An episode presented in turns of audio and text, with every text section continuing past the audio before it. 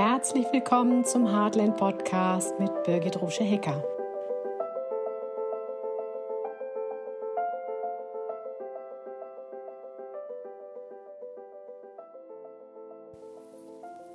Huhu. So schön, dass du wieder hier bist. Danke für dein Interesse an meinem Wirken. Das bedeutet mir wirklich sehr viel, denn mein Wunsch ist es, viele Menschen zu erreichen, um ihnen Mut zu machen, das Leben zu leben, das sie sich wünschen. Sie zu begeistern, neue Wege zu beschreiten, sie zu informieren und welche Möglichkeiten es für sie gibt und sie zu beruhigen, wenn es einmal stürmisch wird, so wie jetzt. Daher geht es heute auch mal damit los, turbulente Zeiten. Nicht wenigen von uns geht es in diesen Zeiten wie auf einer Achterbahn. Es heißt, dass es manchmal ein wenig ruckelt, wenn das Universum in den nächsten Gang schaltet, und das löst nicht selten Unsicherheiten und Ängste bei uns Menschen aus. So werden momentan in vielen von uns verdrängte Erinnerungen wachgerufen und wir wundern uns, dass wir dünnhäutiger, gereizter und müder sind als sonst. Vielleicht kennst du das. Und wenn etwas bedrohlich erscheint, wir es aber nicht genau erfassen können, dann kann das durchaus verunsichernd sein. Viele sind daher aktuell ratlos und überfordert, weil sie nicht wissen, wem und was sie glauben können. Das ist nur zu verständlich. Daher möchte ich dir heute neun hilfreiche Tipps geben, wie du gut durch diese Zeit kommen und in deiner Mitte bleiben kannst. Hier kommt der erste Tipp. Dosiere die Flut der Nachrichten, die du aufnimmst. Also hier geht es wirklich um geistige Nahrung. Es ist natürlich wichtig, sich zu informieren und noch wichtiger ist es, das Leben jetzt auch zu genießen. Der zweite Tipp. Geh so oft und so lange es geht raus in die Natur, am besten barfuß, was natürlich im Winter ein bisschen ja, eine Herausforderung ist, aber manche schaffen das, ich nicht. Und am besten in den Wald weil, wie wir mittlerweile, glaube ich, alle wissen, ist Waldbaden ne, mit den Terpenen, die in der Luft sind und auch dem Gefühl der Verbundenheit der Bäume untereinander und der Tiere, die wir nicht sehen, die da sind und natürlich auch den Naturwesen, den Elfen und so weiter und so fort, ist das ein wunderschönes Gefühl im Wald. Wenn du nicht so gut zu Fuß bist, kannst du dich dort auch auf eine Bank setzen die Natur und die Tiere beobachten und dann wirst du mit Sicherheit, so geht es mir immer, nach einer Stunde wie neugeboren nach Hause gehen. Also für mich ist der Wald, so nenne ich es immer, die energetische Waschstraße. Wenn ich gestresst reingehe, komme ich wie geduscht da auch wieder raus. Dann der dritte Tipp. Wenn möglich, bewege dich. Also Bewegung ist so wichtig jetzt, weil man kann wirklich im Sofa einsinken und immer tiefer sinken und dann, ich spreche ja so gern von den Flügelchen, äh, die Flügelchen zerknittern und immer tiefer hängen lassen. Man kommt dann gar nicht mehr in die Gänge. Also geh spazieren, mache Sport, Bewegung baut Stress ab. Wir haben gerade alle viel Stress, weil wir permanent durch die Nachrichten getriggert werden. Ne, Bewegung stärkt die Muskeln, produziert Endorphine und ist natürlich super gut für das Immunsystem. Der vierte Tipp, ernähre dich gesund. Du kennst den Spruch, du bist, was du isst. Vollwertig natürliche Nahrungsmittel wachsen in der Erde an Sträuchern und an Bäumen. Alles, was du dort findest, was natürlich ungiftig ist, wird dir gut tun. Die ganzen veränderten Lebensmittel, die wir im Supermarkt finden, die hinter der Obsttheke, hinter der Bio-Obst- und Gemüsetheke dann in Tüten abgepackt irgendwo stehen, sind ja nicht wirklich Nahrung. Also das ernährt uns nicht. Das macht uns satt, aber das nährt uns nicht. Kein Mensch käme auf die Idee, in sein Auto irgendeinen Müll zu kippen. Jeder weiß, es fährt nur mit Benzin. Und wie soll unser Körper aus dem Müll, der in diesen Tüten ist, gesunde wirklich kraftvolle, energiegeladene Zellen bauen und wie soll sich eine Seele in einem Körper wohlfühlen, der aus ja, Fast Food gebaut wurde? Wie willst du mit viel Energie in den Tag starten, wenn du nicht wirklich energiegeladene Nahrung zu dir nimmst? Und unsere Lebensmittel tanken ja, also unsere Nahrungsmittel, die aus der Natur kommen, tanken ja Sonnenlicht, die Energie der Erde und all das, je frischer, umso besser, nehmen wir auf über die Nahrung. Fünfter Tipp. Triff dich mit Freunden und Familie. Ich weiß, wir sind teilweise eingeschränkt, aber in dem Rahmen, der gerade bei dir möglich ist, mach es so oft es geht. Wir Menschen regulieren, regulieren unser Nervensystem über die Präsenz, über das Nervensystem eines anderen. Du kennst das selber. Du bist mal gerade in Aufruhr und dann reicht es schon, wenn jemand kommt und schaut dich liebevoll an oder nimmt dich mal in den Arm und dann entspannt sich da was. Da kannst du auch gerne mal zum Thema Vagusnerv mit V geschrieben recherchieren. Das ist sehr interessant. Nähe, Austausch, gemeinsames Lachen sind so elementar wichtig und helfen uns, uns zu entspannen und verbunden zu fühlen. Ganz besonders jetzt. Und wenn ein Treffen gerade nicht möglich ist, dann versucht es wenigstens über Skype oder Zoom oder FaceTime, dass ihr euch sehen könnt. Hm? Und Stimme hören ist auch schon mal sehr wohltuend. Der sechste Tipp, frag dich, was du Gutes tun kannst. Wenn wir anderen etwas Gutes tun, dann berührt es auch unser Herz und die Verbundenheit wird gestärkt. Das kennst du, ne? wenn du schon mal ein Geschenk gemacht hast. Oder ich habe zum Beispiel heute meiner Nachbarin den Schnee vor der Tür weggeschippt, weil sie krank ist, ohne dass sie es jetzt weiß oder mich darum gebeten hat.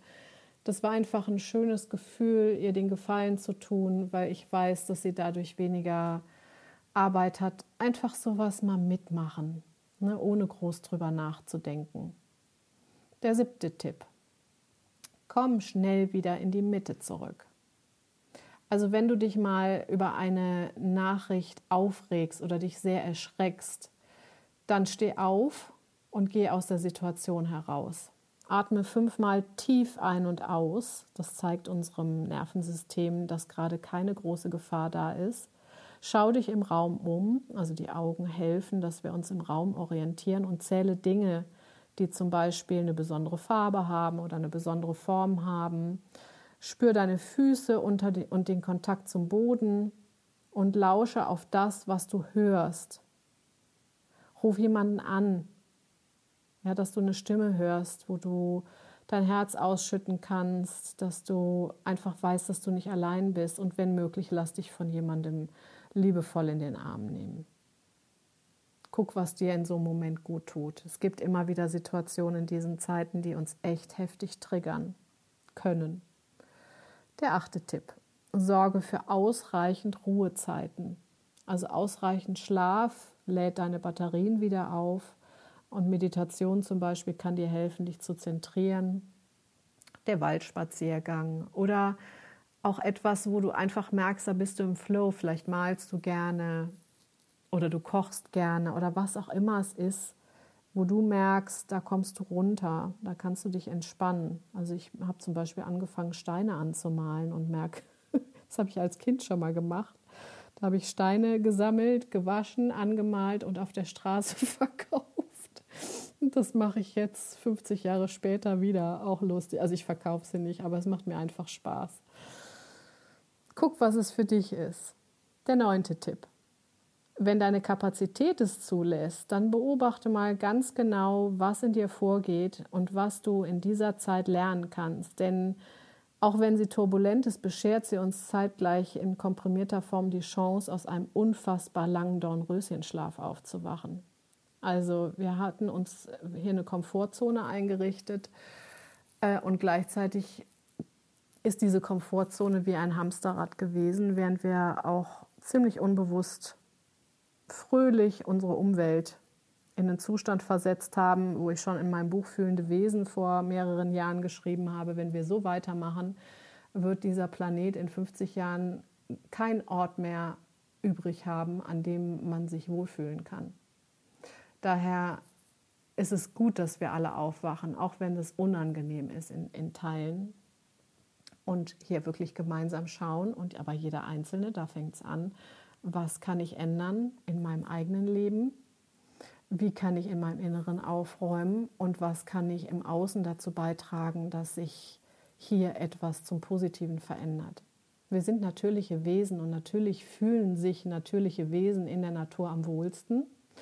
Daher gilt es in erster Linie darum, dass wir unseren Lebensraum erhalten und schützen und am besten wieder in einen Zustand sich zurückversetzen lassen. Das merkt man ja zwischen den Zeiten, wo wir Menschen uns mal zurückziehen müssen, wie die Natur sich erholt, dass wir dem wieder mehr Raum geben und diesen Prozess auch unterstützen, dass das stattfinden kann. Die Erde braucht uns nicht. Die hustet sich einmal frei von uns und dann blüht alles wieder auf.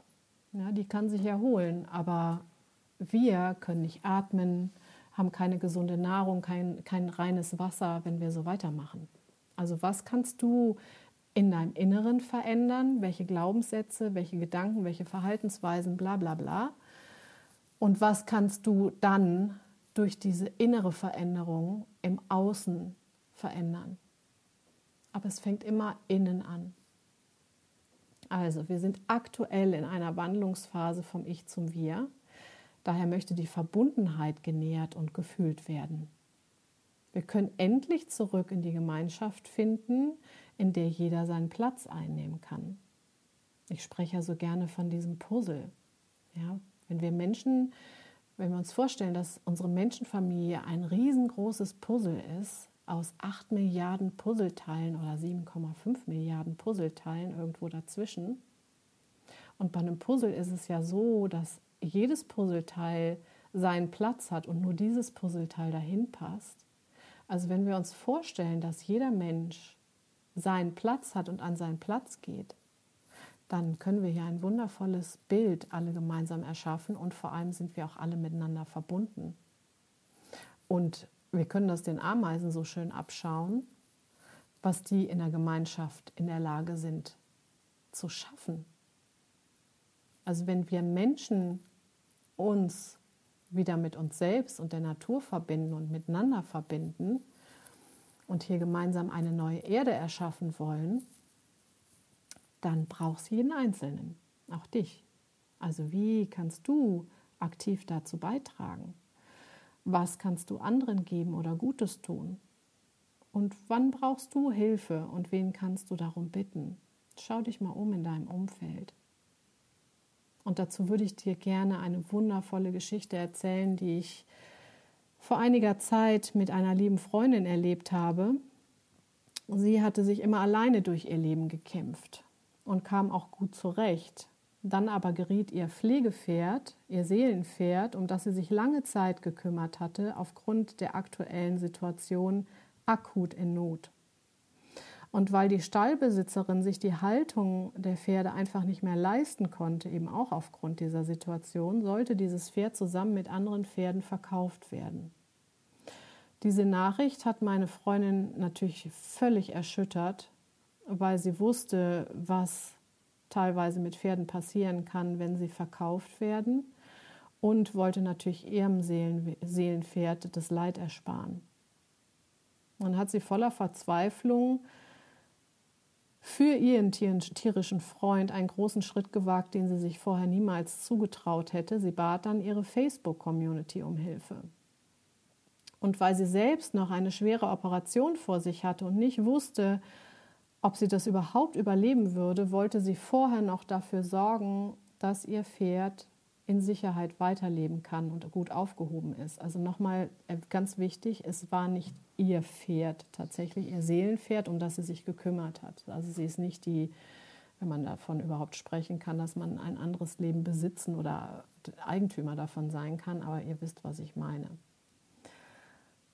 Um dieses Pferd freizukaufen und für ein halbes Jahr versorgt zu wissen, benötigte sie viel Geld, nämlich 3500 Euro. Die hatte sie natürlich nicht. Und um diese Summe aufzutreiben, blieb ihr wirklich ganz, ganz wenig Zeit. Was dann aber passierte, hatte sie nicht einmal zu hoffen gewagt.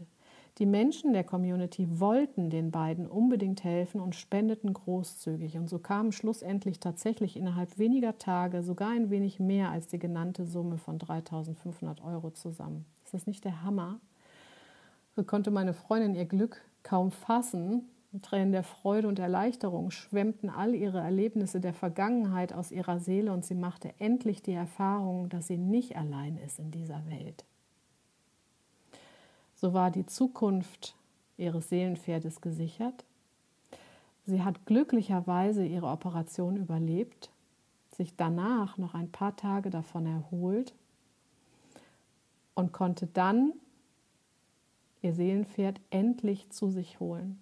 Also sie hat ihn der Stallbesitzerin abgekauft und nun ist er bei ihr. Sie hat mir dann Fotos geschickt, wie die beiden endlich vereint waren.